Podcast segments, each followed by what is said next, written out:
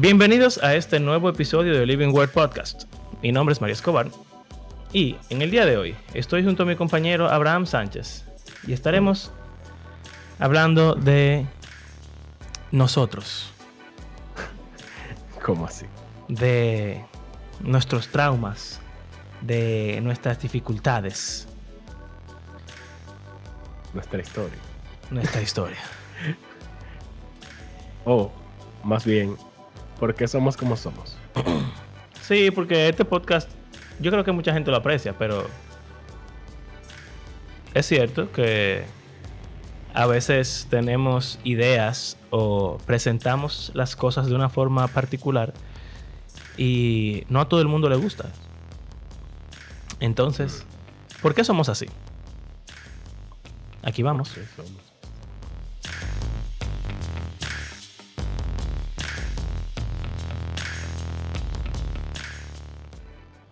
Abraham, ¿por qué eres así? ¿Tú sabes qué? ¿Tú sabes qué? Algo que, que yo he escuchado mucho es, eh, o sea, hay algo que a ti y a mí nos gusta hacer y es como ver lo que la gente ya piensa sobre algo y decirle que esa forma no es correcta o completamente correcta. O sea, comenzar la instrucción con, un, con algo que no sea verdadero.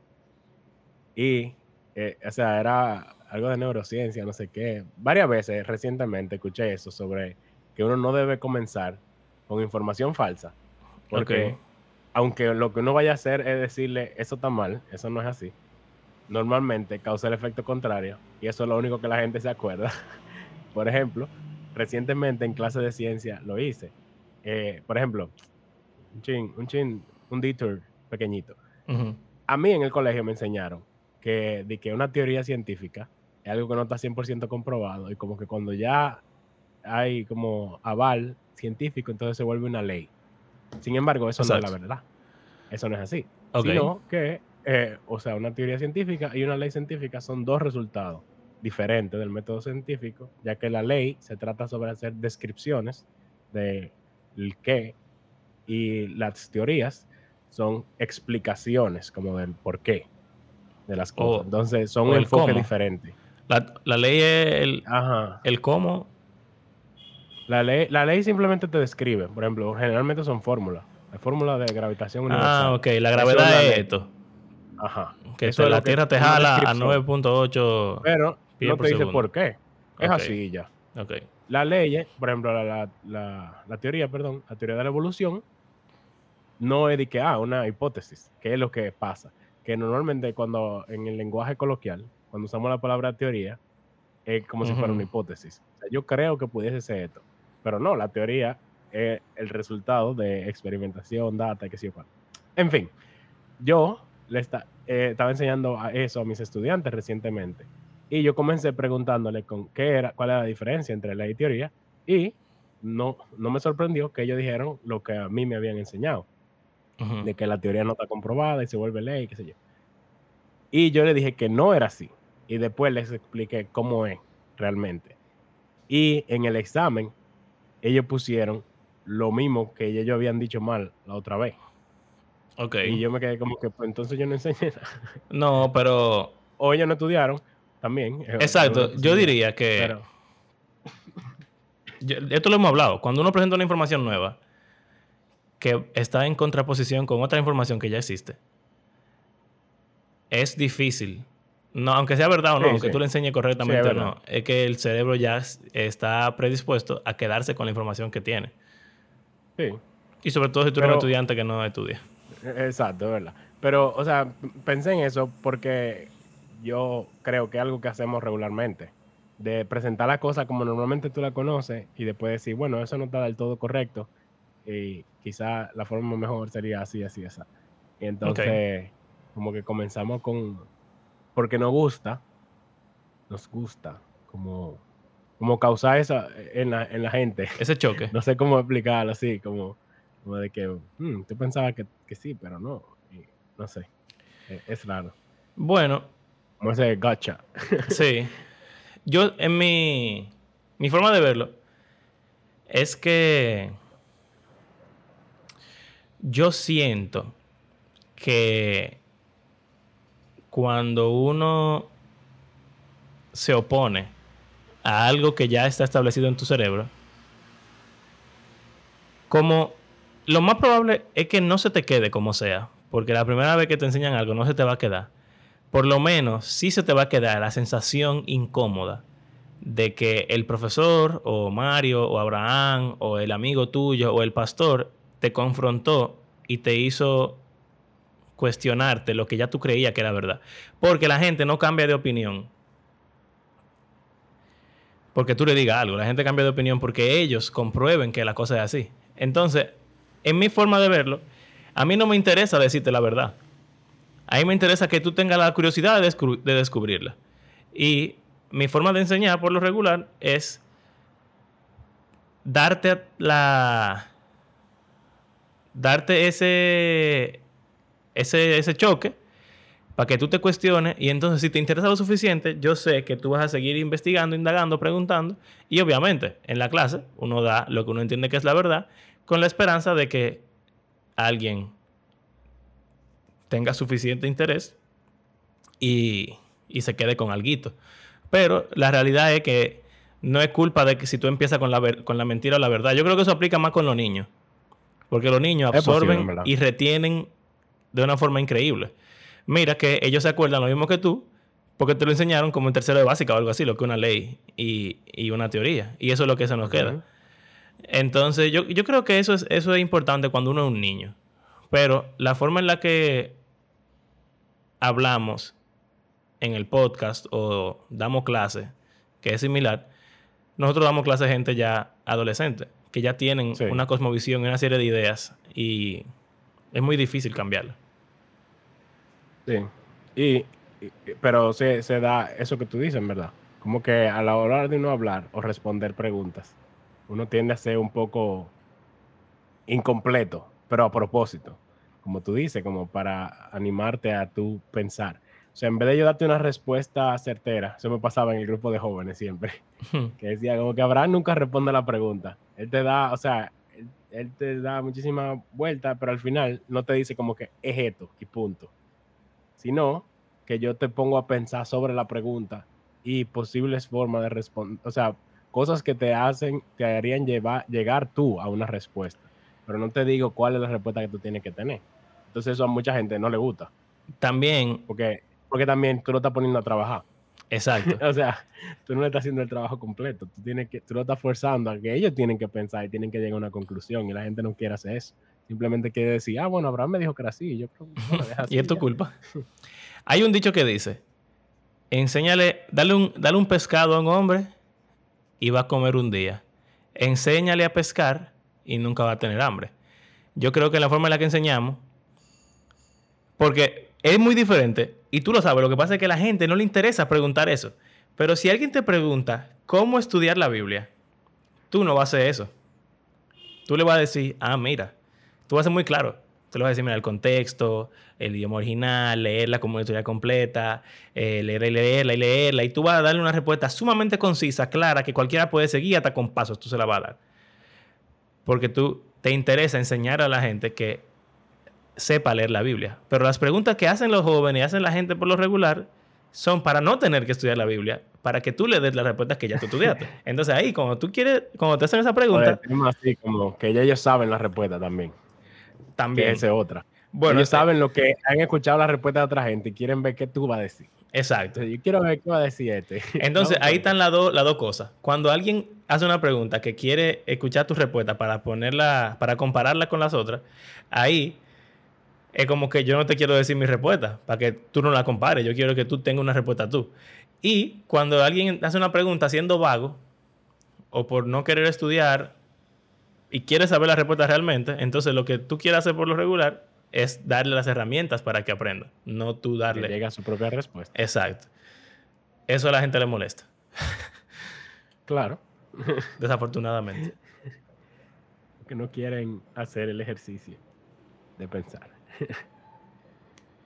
Entonces, por ejemplo, eh, eh, la razón por la que estamos grabando este episodio es porque el episodio pasado estábamos hablando de las dudas y, o sea, pudiese ser como un poco chocante para alguna persona que nos escuchen, sobre todo si no nos conocen. que están diciendo como que, ah, pero entonces yo no puedo, o sea, no sé, no sé. Eh, explica un poco más qué, fue. Te lo voy a explicar con otro ejemplo, para no echar, eh, poner adelante, eh, echar medio a la persona que me... no, no, no, claro. Que me confrontó, pero tú sabes quién eres. estábamos en el colegio ayer o antes de ayer. El profesor de Biblia estaba en su clase, pero, ok, no estaba haciendo mucho, mucho en la clase. Y un estudiante que oye el podcast eh, estaba hablando conmigo, no me acuerdo de qué, pero al final, ah, fue de ese episodio, de dudar, yo creo. El punto de que él me preguntó, Mister, ¿qué por ciento tú estás? Eh, o sea, eh, ¿cuál es tu porcentaje de seguridad de que Dios existe? Entonces, buena pregunta. es una buena pregunta. Es una buena pregunta. Y yo. No como que no tenga un porcentaje realmente en la mente, pero. No, pero yo me duré un tiempo pensando. A mí me gusta responder las preguntas. Eh, pero me gusta responderlas de la forma en la que ya hemos eh, mencionado aquí. Pero como todo como de opinión y de mi, mi, experiencia, no me importa. Bueno, entonces me quedo pensando y le digo, mira, si tú me preguntas como intelectualmente, yo estoy seguro que Dios existe un... Eh, ¿Qué fue lo que yo dije? Yo dije como... Yo dije 75% en total. Pero, si tú me preguntas intelectualmente, yo te voy a decir que... O yo dije 85%. Déjame, yo, yo dije... Intelectualmente ahorita. No, no, o sea, yo dije, yo dije en total, yo creo que el promedio sería como un 80%. 80% intelectualmente como un 75% y entonces sentimentalmente y mi experiencia como un 90%. Eh, porque hay momentos en la vida en los cuales tú sientes que Dios está ahí pegadito de ti y tú oras y tú, Estamos, somos best friends. Pero hay veces que tú estás en tu relación con el Señor y tú sientes que Él no está por parte y tú, tú oras y tú sientes que está hablando con la pared y qué sé yo. Extraño, hay algunos salmos así. Sí. Entonces, en mi experiencia, yo puedo decir como yo he experimentado al Señor. Yo estoy 90% seguro de que Dios existe. Pero esos momentos en los cuales he tenido esa sensación de que estoy hablando solo, pues para mí son importantes. Ahora, intelectualmente hablando, es otra historia. Yo pienso demasiado. Yo, quizá hablemos de eso más adelante. Eh, leo, investigo, escucho mucha gente diferente y yo mismo me pongo a pensar y a filosofar, entonces intelectualmente no te puedo decir otra cosa. Ahora, cuando yo junto esas dos realidades, pues entonces eso. Y, pero después, él me preguntó como si yo creo que voy para el cielo.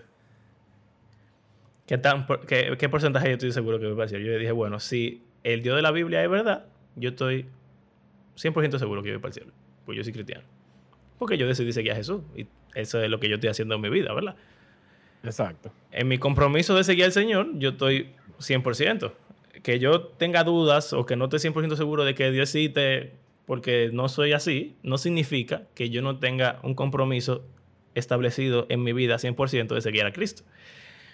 El punto es que el profesor de Biblia estaba ahí y estaba callado. Y entonces el estudiante. analizando. el estudiante le preguntó a él, se la tiró.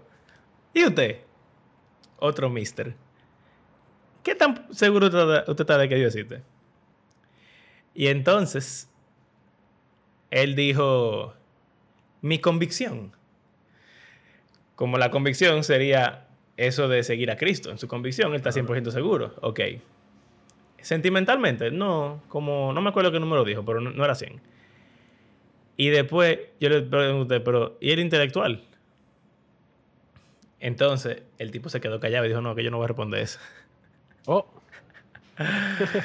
y me parece interesante que esa es otra cosa que yo siento que hace ruido a las personas cuando habla conmigo, contigo, cuando escucha el podcast, es que hay gente que entiende que su opinión va a hacer que otra persona cambie su vida o que va a afectar a una persona de una forma demasiado grande. Eh, y yo creo que eso es verdad. Pero yo no creo que necesariamente mm, la opinión de mi experiencia yo deba de esconderla solamente por eso. Yo creo que es mejor afrontar la realidad y aprender a vivir como con las cosas como son. Muchas veces yo siento que la gente prefiere no decirte, se murió tu papá y papi, ah, está de viaje. o eso se hace muchísimo. Sí. Son a, los niños.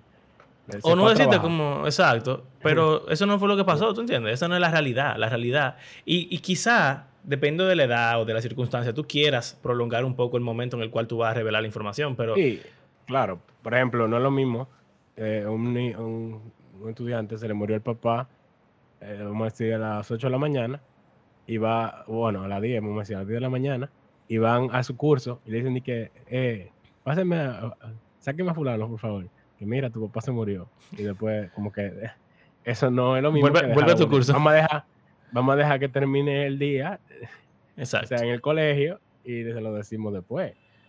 Eh, eso no es no decirle la cosa, simplemente ser sabio sobre cómo hacerlo. Pero, o sea, e, eso es un momento por, por pragmatismo o algo así.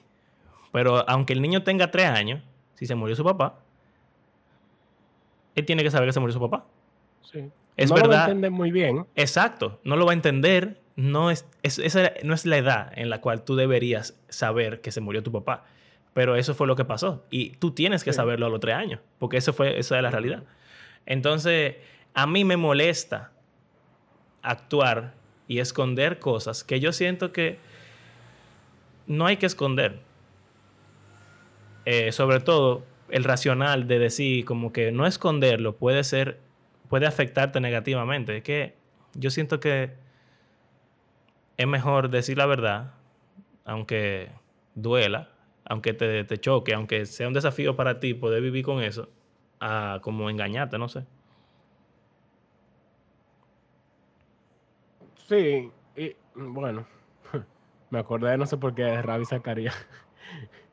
Mm. De que, o sea, de que él, él decía algo similar, aunque obviamente muy diferente, a la gente de la cual con la cual él estaba haciendo cosas inapropiadas, que les decía que ya no podían decir nada, porque entonces iba a afectar a todos aquellos que han creído gracias a su ministerio. Entonces es como que, eh, esa que es una versión muy diferente, pero es parecido. O sea, la verdad sería de tropiezo para la gente, así que vamos a ocultarla. Aun cuando el tipo está, o sea, fuera de ser. Tú sabes que me parece interesante ahora que tú dices eso. Lo calvinista. Es una, si el calvinismo es verdad, ¿verdad? Que Dios predestina para salvación y por ende también predestina el dejar a los pecadores en condenación. Eso no es fácil de digerir. Cuando a ti te vienen con eso por primera vez, tú te quedas como que, concha, pues entonces Dios es malo, Dios es un desgraciado, Dios, etcétera en mi experiencia, los calvinistas son súper orgullosos con su teología calvinista. Y no tienen ningún problema con enseñarlo en todo momento. Pero es una verdad que es difícil y duele. Pero esa no importa. Porque tú entiendes que es la verdad. Ellos entienden que es mejor decirlo. Y no les importa. ¿Mm? A veces, incluso al punto de decir como que si tú no eres calvinista, tu salvación está en duda también. Sí, también. Pero bueno, ya eso es un extremo. Es un extremo. Exacto. o sea, por eso ellos no le ven problema con, o sea, no hablar sobre eso. Bueno, está bien, pero es un extremo. lo que yo pienso como que en el púlpito hay jóvenes, hay adolescentes, que tú le dices, Dios te predestinó, o Judas no, porque estaba destinado para eso. Y el, adolescente piensa, ah, pues entonces quizá Dios no me predestinó a mí. Ah, ya, ya entiendo. Eh, pero esa verdad y esa, e, ese choque no importa decirlo. Porque, porque es la verdad, ¿verdad? Pero entonces yo decir mm. que yo no, no estoy seguro 100% que Dios existe, no puedo decirlo. ¿Por qué? Yo creo que la diferencia es que algo es de lo que tú entiendes que la Biblia dice y otra cosa de lo que tú piensas realmente, personalmente. Entonces, yo no quiero hablar de lo que realmente, yo no quiero hablar sobre mí y sobre lo que yo pienso y sobre mi, mi caminar con Dios, sino yo solo hablo de lo que la Biblia dice y, y ya. Si yo solo hablo lo que la Biblia dice, entonces yo voy a estar cubierto. Bueno. No. Bueno, sí, supongo que hay un cierto nivel de Como que yo no quiero hablar de mí, yo voy a hablar de lo que dice la Biblia solamente. Pero yo creo que hay un aspecto relacional que se puede perder haciendo eso. Por ejemplo, o sea, tú, un pastor predicando en la iglesia, generalmente tiene muchas como ilustraciones, pero hay personas como que tienen ilustraciones sobre su vida. O sea, cosas relacionadas a lo que están hablando, usan ilustraciones basadas en su propia historia, en su propia vida, y eso lo hace como relatable. Y tú como que, oh, mira, a él le pasó tal y tal cosa, él es humano, él es como nosotros. Pero hay personas que no quieren, o, ya sea consciente o inconscientemente, como que verse como que ellos son como los demás. O, o sea, como que presentar su realidad. Sí. Para evitar, como, no sé, o mantener una imagen o no afectar a las otras personas. O sea, por ejemplo, aunque los pastores dicen que son pecadores, es difícil yo escuchar a un pastor como que confesando pecado específico. ¿Por qué? En parte por su rol. Pero precisamente eso, de que el, los feligreses, en la cultura iglesia que tenemos, aunque sea, como que los feligreses saben escuchar a su pastor confesando pecados específicos personales sería como que, ah, pero ¿y este es el tipo que tenemos de pastor? No, y hay gente que hasta lo ve mal. Hay gente que ve mal que los pastores confían en su pecado. También, que él no debe hacer eso, porque entonces eso hace precisamente lo mismo, que la gente piense que, eso lo descarte o que, no, sé. Yo creo que... De la imagen. Es, es, difícil, man, es difícil de verdad. Porque yo siento que hay una doble, hay un doble estándar. O sea, cuando digo la imagen, no es solamente de que ah, yo quiero verme bien. Sí, la imagen de Cristo. De que la imagen pero, yo digo, la imagen que esa persona tiene, tiene impacto sobre aquellos que están debajo de él, por decirlo así, o bajo su cuidado. Ajá, o sea, su pastor peca, entonces tú decís, ah, este es mi pastor, entonces eso puede hacerte dudar la fe o... Exacto. O sea, tienen, e, en un sentido, tienen más poder, por decirlo así. Si, no creo que sea la palabra correcta. Más, más influencia, más impacto. Por la posición que tienen. O sea, por ejemplo, que parte de, lo, de por qué comenzamos esta conversación, tú eres líder de alabanza en tu iglesia. A veces tú diriges. Sí. Cuando tú estás dirigiendo ahí, tú te ves 100% seguro y tú no, no, se ve como alguien que tiene dudas. Eh, y, una persona humana, sino que tú estás haciendo un rol. Yo soy un sacerdote. Lo cual es heavy, porque en la Biblia los sacerdotes son así mismos. Sí. Los sacerdotes son gente normal. Normal, pero se ponen su ropita dorada. esa ropa, ya. ya ellos son otra cosa. Ya ellos son un sentido de imagen de Dios. Yo creo que es parte de eso, de que tú no quieres escuchar a tu líder de alabanza diciendo que él tiene duda cuando tú lo oyes el domingo, hablando como que él y el Señor son pana, que están super close, y, no, no como que él está firme. Entonces, al encontrar como esa, ese choque entre el, el performing, eh, no un performing en un sentido, pero al mismo tiempo sí. Sí, o sea, es que uno lo ve hay, que distinguir como hipocresía de, de un rol que se, que se juega en un momento de una forma apropiada. El sacerdote juega un rol que es su rol, pero él es una persona. Entonces, como que hay que saber distinguir esas dos cosas. En mi, en mi papel de director de alabanza, en el papel del, del pastor, de predicador o, o cualquier cosa así, uno está representando a Dios, uno está como... Y uno se prepara también para estar en una, en una conexión especial con el Señor, eh, en la cual uno se sienta digno de poder, aunque, ¿verdad? Es por la sangre de Cristo, pero tú entiendes, como limpio y poder estar delante del Señor sin, sin pecado. Pero tú sales de ahí y tú tienes una vida, tú tienes una familia, tú tienes trabajo, tienes luchas, tú, tú eres una persona normal. Y eh, lo que te iba a decir es que yo siento que hay como una tensión, incluso en la gente, un doble estándar eh, y una inconsistencia, porque a la gente no le gustan los pastores que son hipócritas. Y yo hablo mucho con mi esposa de, de eso, como que... Sí, claro que no, nadie quiere saber de alguien que es hipócrita. sí, sí. Creamos hipócritas.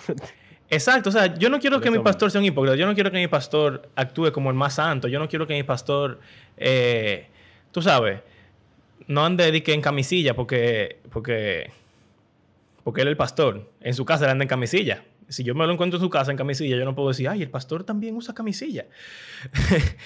Eh, y algo que siempre, nunca se me va a olvidar es que, ¿te acuerdas del cubano de la otra iglesia? Es que yo siempre digo que el tipo es durísimo.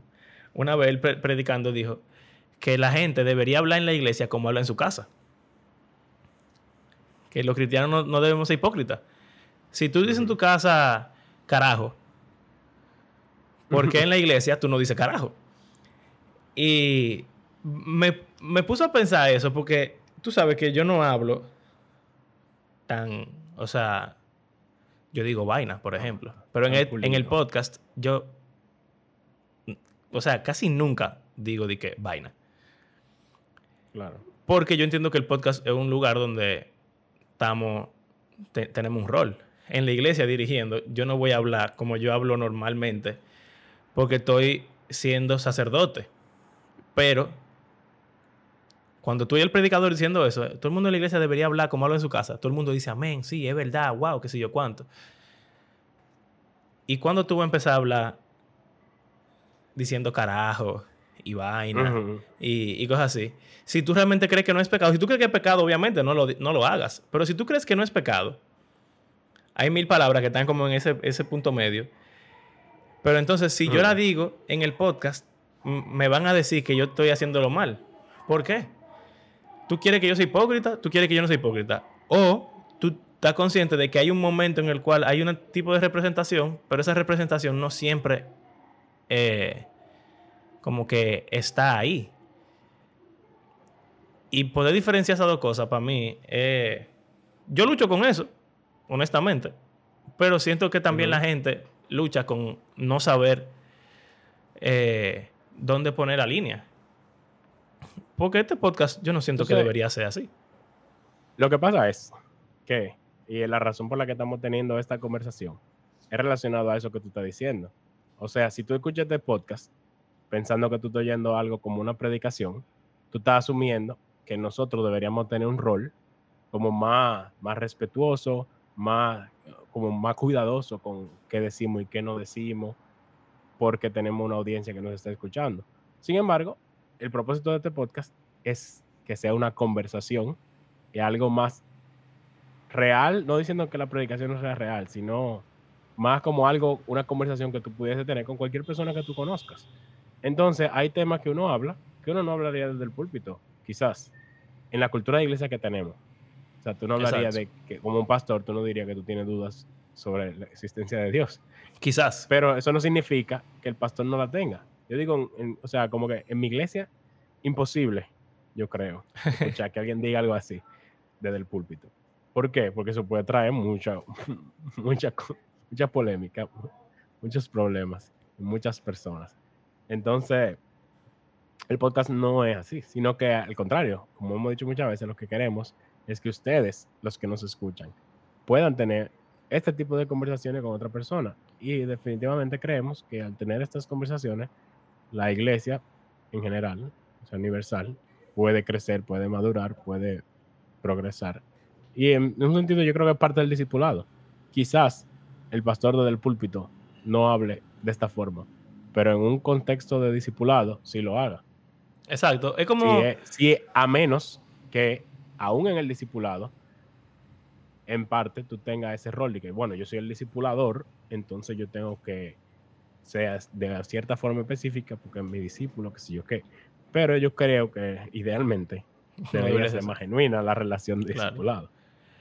Para mí es, ver el ejemplo de Jesús. O sea, Jesús le decían amigos de pecadores. Jesús iba a, comer y a, sentarse en fiesta, en banquete. Eh, lo invitaban a los sitios. una gente que así de social, no, por lo regular, no siempre está en modo sacerdote. Ahora, ahora que hablamos de Jesús, me llama la atención algo. Él tenía su figura pública y tenía su figura privada. O sea, es la misma persona, obviamente. Pero él hacía cosas diferentes en público que con sus discípulos en persona. Sí. Y él lo dice. Por ejemplo, él hablaba en parábola y decía, no hablaba nada en parábola para que no entendieran, básicamente. Y cuando él estaba solo con sus discípulos, les explicaba qué es lo que él estaba diciendo. Entonces, aún Jesús tenía como esa diferencia de cuando él está en público, hace algo de alguna forma que es un poco diferente a como la hace en privado. Eso no significa que Claro. sea un hipócrita. Y también Simplemente- como Es un contexto diferente. la cantidad de personas. Mira, cu- cuando Jesús lidia con el pecado de grupos, él suena sumamente fuerte y tajante. Con los fariseos, ustedes Sí. son un hipócrita, sepulcro blanqueado, culebra, no sé qué, no sé cuánto, bla, bla, bla. Pero cuando habló con Nicodemo, No le tiro. Eh, Directamente, O alguna sea, cosita que alguna de cosa- la conversación. pero, pero fue diferente. Cuando con saqueo, un publicano, un, eh, ¿verdad? Un tipo que ha engañado a muchísima gente, le dijo sus cosas que tenía que hacer, pero es diferente. Cuando encontró a la mujer eh, adúltera, Asumiendo que ese texto realmente pasó. ok, gracias. Eh, Es encontró a la que mujer adúltera. En algunos manuscritos no está. Sí, sí, sí, gracias, gracias, gracias. Esas son las cosas que hacen que la gente dude, Abraham. eh, Sí, bueno. Eh, encontró a la mujer adúltera y tú lo ves diciéndole a la gente que ellos son- también son pecadores. Entonces, yo entiendo que la cantidad de personas influye. Cuando tú tienes un grupo de gente que están en pecado, que juntos están unidos y fortalecidos en su pecado, es más fácil y tiene más sentido tú atacar ese conglomerado y ser general. Cuando tú estás con una persona, tú atacas su pecado, pero también tú tienes una persona delante y tú quieres mostrarle el amor de Cristo y tú quieres tratar de ayudar a esa persona. Entonces, todo tiene sus contextos y incluso los pastores también tienen su contexto. Mira que hay prédica, ¿verdad? Pero entonces hay conferencias. Pero entonces hay Mm, momentos de preguntas y estudio respuestas, bíblico. estudios bíblicos. Cada una de esas cosas tienen un nivel de, eh, set de ¿cuál es la palabra? Formalidad. formalidad, gracias. Y un nivel de, de profundidad o de contenido o de pers- eh, como de ser personal o impersonal. Hasta a nivel de complejidad. O sea, Exacto. de- académico, en un sentido. Entonces, Tan- depende de mi audiencia también. Exacto. Si una conferencia a pastores, no es lo mismo que una conferencia para jóvenes. Exactamente. Entonces tú, tú estás hablando con tu pastor y seguro tú tienes una relación más cercana con él. Pero cuando el pastor está en el púlpito o en el grupo de jóvenes hablando con todos los jóvenes y tú estás ahí, no habla igual que como habla contigo en privado. Entonces, ¿qué pasa? Los podcasts tienen un problema. Son públicos. Y privados. Tú y yo estamos hablando como si estuviéramos solos, en un sentido. Entonces tiene una... O sea, hay como un- una, una personalidad que se le impone al podcast de, de acuerdo con lo que uno quiere hacer. Hay podcasts que son prédicas, Sí. son súper formales. Hay podcasts que son conversaciones, son súper informales. Entonces, Hay podcasts que son conversaciones, eh, o sea, así como la de nosotros, pero hay podcasts que son con guion, por ejemplo. Un exacto. podcast que tiene guion, aunque sea una conversación, ya está preescrito, no es lo mismo que algo que sea en vivo, así como que estamos hablando y ya. Hasta cuando invitamos gente. Cuando invitamos gente, somos es diferente. ¿Por qué? Porque tenemos cierta Claro. pregunta que queremos hacer, queremos tratar un tema, tenemos una tercera persona. Es diferente. Entonces, cuando tú y yo estamos hablando, y el propósito del podcast, como tú dijiste, es incentivar a que las personas tengan conversaciones abiertas entre sus amigos cuando, con lo que tienen confianza. Lo que pasa es que toma dos estúpidos, arretados, que no les importe abrir un poco su forma de ser privada para que la gente vea que públicamente pueden ser como ellos son también con sus amigos en una forma privada. O sea, realmente nosotros estamos como clavándonos el cuchillo al hacer, al hacer un podcast como este. Porque le estamos dando a la gente la oportunidad de ver cómo somos realmente. Bueno, un chin. Eh, nuestra lucha real y toda esa cosa. Y lo estamos haciendo solamente porque queremos que ustedes puedan hacer lo mismo. Pero cuando hablamos, o sea, cuando tú te ha tocado predicar o cuando te toca hacer alguna función de diácono o en el grupo de jóvenes o lo que sea, no es el mismo tipo de conversación, no es el mismo tipo de soltura. En el mismo colegio. O sea, este mes yo estuve dando las capillas. Es a toda secundaria. Pero no solo a toda secundaria, sino que los maestros, la coordinadora están ahí, algunos de los directores a veces entran, qué sé yo. No es lo mismo yo hablar en ese contexto que yo hablar solo con estudiantes. O sea, es casi el mismo grupo. Pero si no hay profesores, ni coordinadora, ni director, quizás hay alguna cosa que yo diría que yo no diría por lo adulto está ahí. Claro. Y también, si es con mi curso solamente, del cual yo soy encargado, yo hablaría diferente a que con otros los, cursos. Eh, o, sea, o si hay algunos estudiantes en específico, si hay algún estudiante en particular, tú no hablarías igual que con todos los estudiantes de tu curso. También, porque si hay algún estudiante que yo sé que lucha con algo en específico, quizá yo no hablaría alguna, algún tema de alguna forma, que si él no está ahí, yo puedo tener como más soltura a hablar de ese tema, por ejemplo, sin como, como sin saber que voy a ofender a alguien quizá.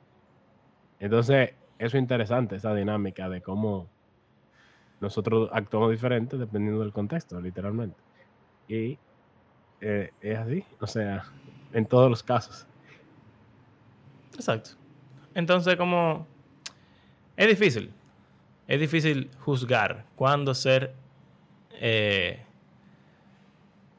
muy transparente, muy, muy tú, y cuándo usar de la formalidad para cuidarse, porque quizá la diferencia entre... Y cuidar al que te escucha, que es, el, tema. También. gente que pueda entonces ver como que, ah, pero pone a otro a, dudar o, a caer, o no sé. Pero, o sea, por ejemplo, la diferencia entre el Jesús privado y el Jesús público, aunque es evidente, tampoco es tanta. Sí, es muy pequeña, en verdad. Es pequeña. casi igualito. O sea, yo te digo, Jesús le tiraba mucho a los fariseos, pero él le tiraba también a los discípulos. yo diría que no es ni siquiera que diferente. Es simplemente que él hablaba cosas, o sea, temas, o, sea, o profundidad. Pero no es que él era una persona diferente. Sí, sí, claro, pero yo digo como los sentimientos eh, y la forma de, tratar alguna cosa. Eso es lo que digo. En público él llora y cosas, por ejemplo. Cosas que tú esperarías ver en privado.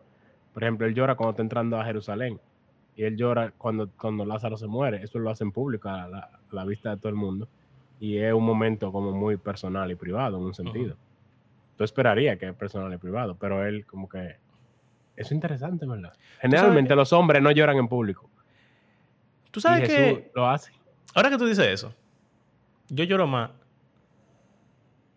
en la iglesia dirigiendo que en cualquier otra eh, en cualquier otro contexto de mi vida. Cuando yo estoy con, por ejemplo, con mis estudiantes, yo tengo una relación muy paternal. ¿Verdad? Entonces, yo me presento mucho más fuerte de lo que yo soy con ellos que como yo soy en, la vida real. Y pienso, el Jesús entrando en Jerusalén, el Jesús enfrente de Lázaro muerto, él está en público, pero él también está consciente de que su presencia pública tiene un peso mm. para con los demás. Me pasa dirigiendo, o sea, mi presencia ahí cantando tiene un peso diferente que yo estar sentado aquí cantando.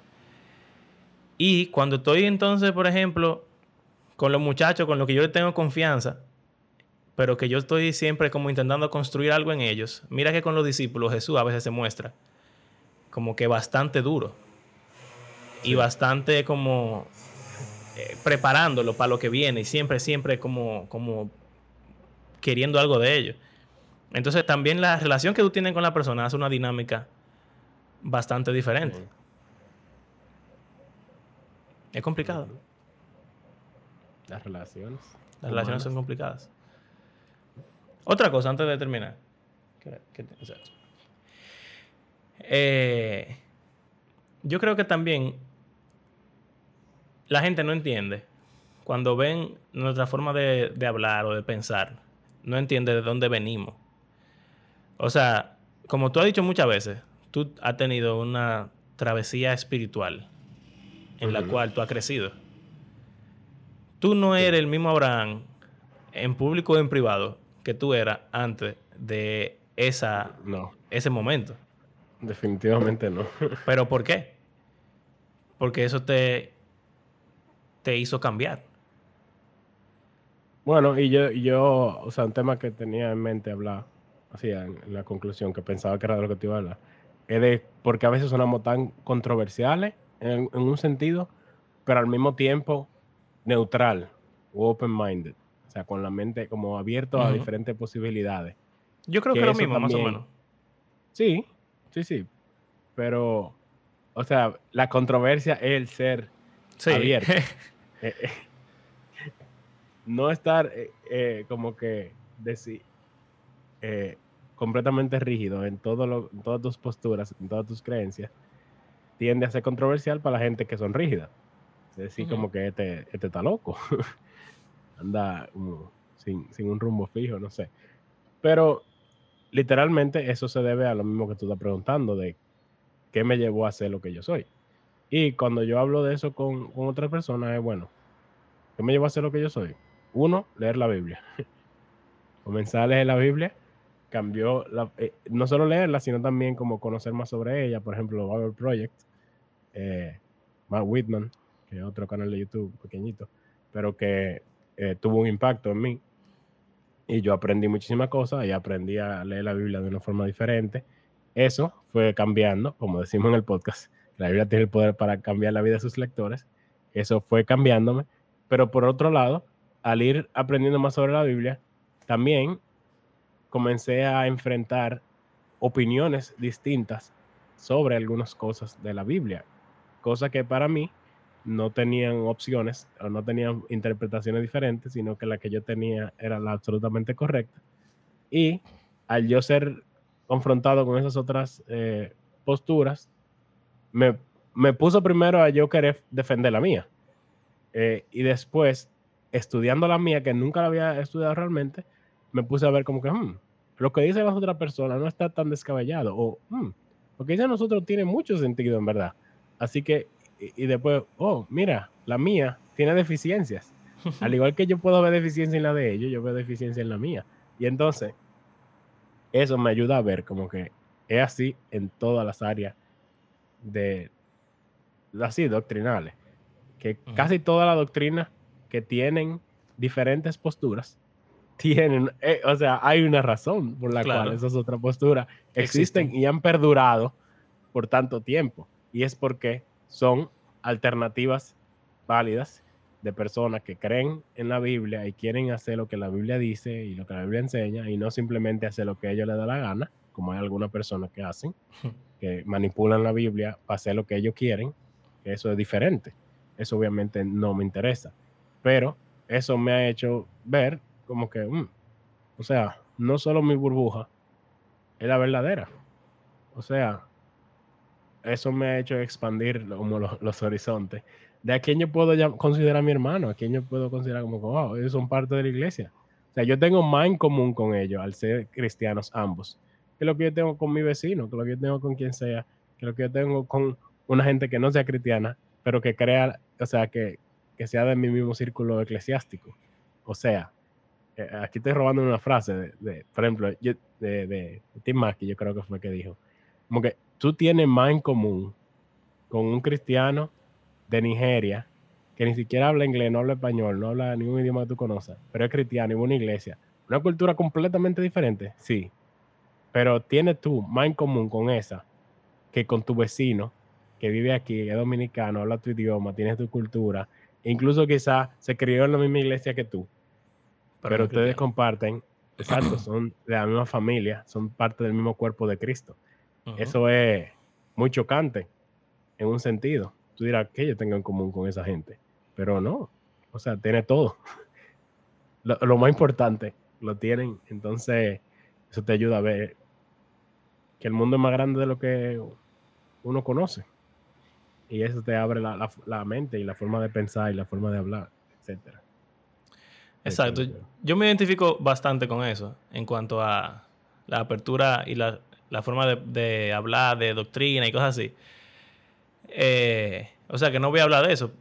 Pero algo que yo siento que también a la gente le hace ruido de mí es como mi forma de hablar de la filosofía o de las realidades eh, metafísicas de la vida. de las dudas, de, tú sabes, forma de argumentar sobre la existencia de Dios, del carácter de Dios.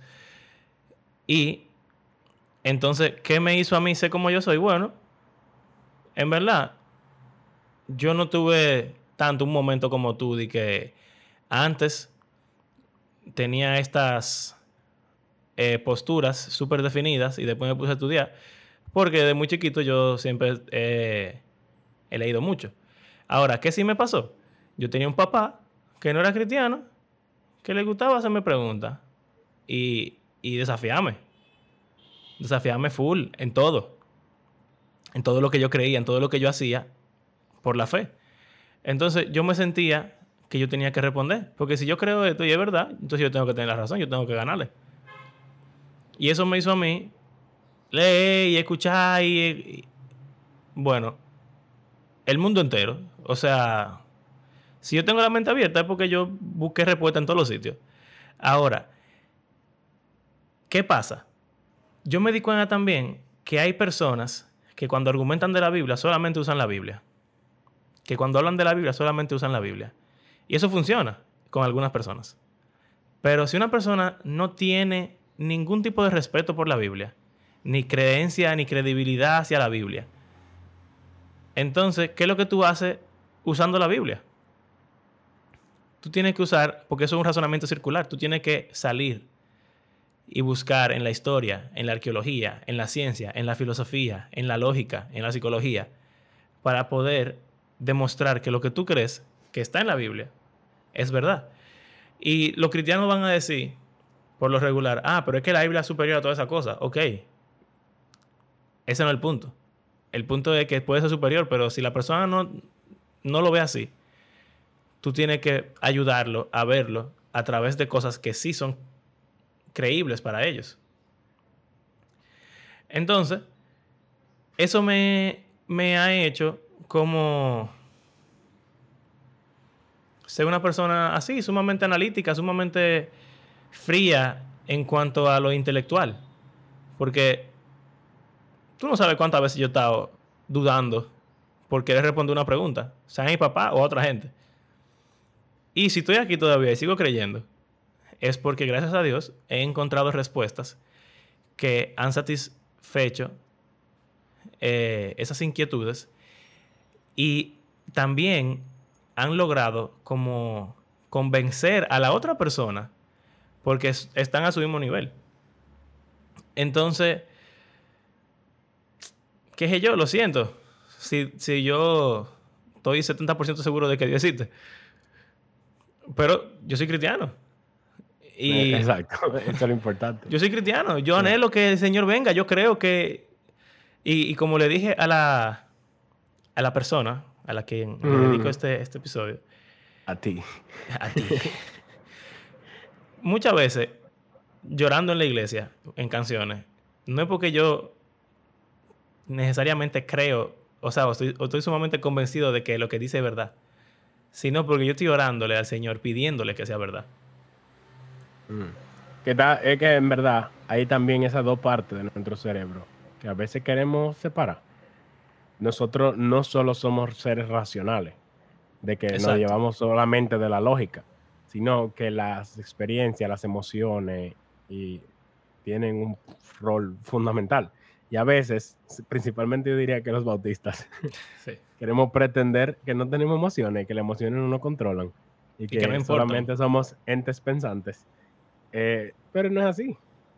O sea, gran parte de la razón por la cual nosotros somos, o sea, cristianos, tiene que ver con nuestras emociones, que es lo que tú decías. En la parte emocional y de experiencia, tu porcentaje es más alto.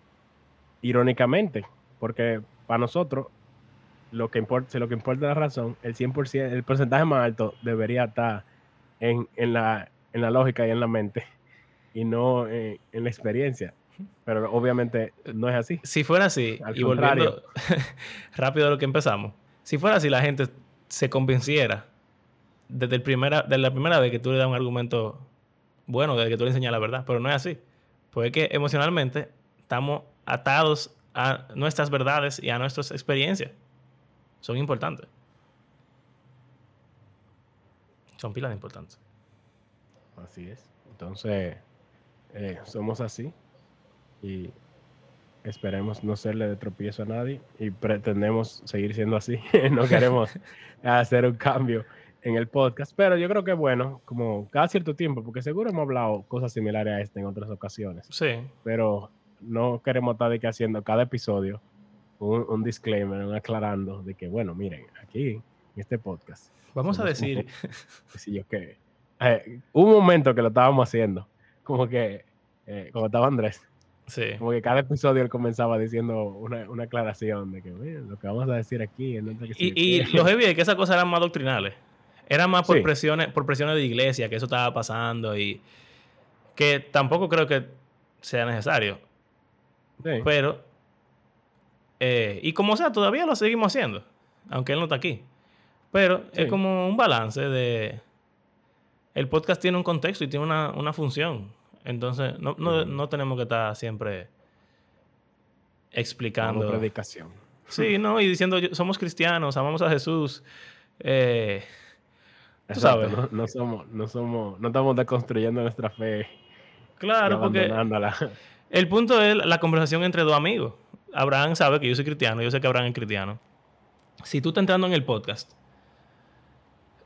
en este episodio, o en el episodio pasado, quizá lo más responsable de tu parte sería escuchar Escucha lo otro. eh, o el primero y el segundo, o, o par de episodios. Es como que tú agarres y empiezas a leer la Biblia en Apocalipsis. No va a entender nada. Eso yo he visto con Bible Project. Pasa muchísimo eso. Eh, nosotros tra- trabajamos con el equipo en localización en español. Y hay veces que la gente ve un video, que quizá uno de los videos más controversiales. es el primer video que ve. Y ellos dicen, ah, pero esta gente no creen que si yo cuánto, o herejía. O- hay un video, que es el más, uno de los más vistos, en el cual se habla de Jesús como un profeta, lo cual es verdad. Eso no. Pero en ese video no se habla de todo lo otro que Jesús es. Y entonces, quien solamente ve ese video dice, ah, herejes. no creen que Jesús es Dios. Es el Hijo de Dios. yo Pero hay un cuánto". video entero que es de que Jesús Y yo dije, eh, ve otros videos. Eh, o sea, el siguiente video en esa serie dice que Jesús es Yahweh en persona, encarnado, y que murió, y que si cuánto. O sea, la parte que ellos quieren que se diga es literalmente el siguiente episodio. Y ellos simplemente descartaron el canal por completo, porque simplemente no tomaron en cuenta el contexto. El video no se trataba de eso. Exacto. Entonces, Sí, es eso- difícil. Eso, pasa, eso Se- pasa. Oye, ser una figura pública es difícil. Porque es que la gente cree o espera que tú siempre, en cada momento, digas todo, todo, todo. De ti, todo de Dios, todo de todo. Eso es imposible. Entonces, como que si en algún momento alguna, algún oyente o con alguna persona también, no tenemos que ser nosotros. Tú entiendes que está mal o que, o que, no sé, tienen un error horrible. Antes, o sea, está bien que tú lo pienses, eso es válido. Quizá es verdad. Pero también detente y, averigua. Quizá en el próximo video, en el video anterior, en el podcast de hace tres semanas, o en una conversación que, tú puedes tener con esa persona, sal, sal con él a, comer, a verte un café o algo así, no sé. Y te vas a dar cuenta de que tú dijiste algo y lo malinterpretaste o, o tuvo fuera de contexto. O quizás sí es así, pero no es tan malo. O, simplemente sí, son completamente diferentes. ¿Qué van a hacer? Ahí ya dividiste, pero, pero por, por lo menos date la oportunidad de escuchar todo. Bueno, yo creo que hemos hablado suficiente. Yo creo que sí. Bueno, vamos a terminar aquí entonces. Gracias por acompañarnos en este episodio en el cual pueden conocer un poco más sobre por qué hablamos de esa forma. Y si tienen preguntas, obviamente, como estamos diciendo, no se quede con la duda. Escuche otros episodios o simplemente busque la forma de, de preguntarnos. No es difícil de conseguir contactarnos, eh, creo.